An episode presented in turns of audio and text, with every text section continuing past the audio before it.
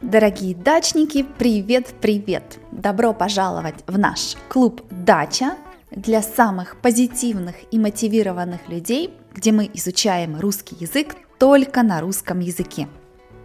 Сегодня мы будем говорить о том, как э, селфи и фильтры влияют на нашу жизнь, на нашу самооценку. Вперед!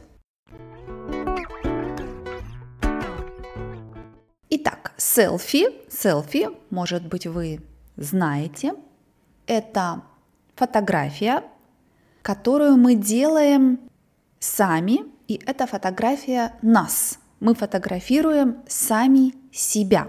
Селфи. Это от английского слова self, да, сам, себя. Селфи – это слово, которое означает, что мы фотографируем себя – раньше, 15 лет назад, 20 лет назад, когда мы хотели получить фотографию себя, мы просили другого человека сфотографировать нас. И мы не могли контролировать, как он или она это сделает.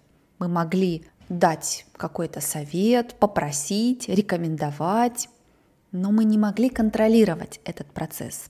С селфи с этим типом фотографии мы можем контролировать нашу картинку, наш имидж, мы можем сфотографировать сами себя точно как мы хотим.